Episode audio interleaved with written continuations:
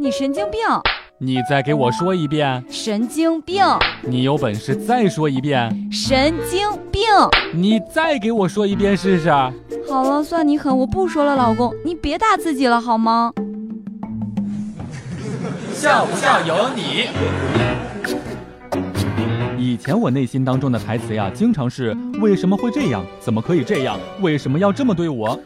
现在内心里面的台词却变成了，行吧，算了，随便吧。你说是成长，可我怎么觉得有点像是放弃呢？老师前两天跟我们说呀，光年是长度单位，我觉得光年明明是时间单位，一光年等于又光棍了一年。笑不笑由你。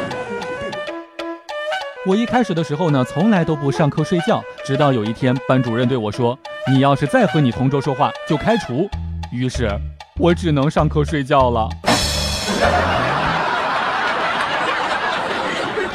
我哥他们公司呀，有一个男生刚毕业，家里面特别有钱，去他们公司当中积累经验。我哥他们公司呀，有一个规定。早上迟到罚款三十，这孩子到岗一个星期迟到了六天。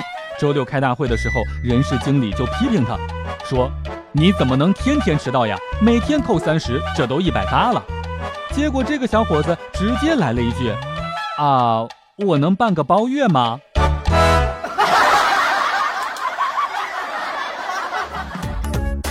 每天两分钟，笑不笑由你。你要是不笑，我就不跟你玩了。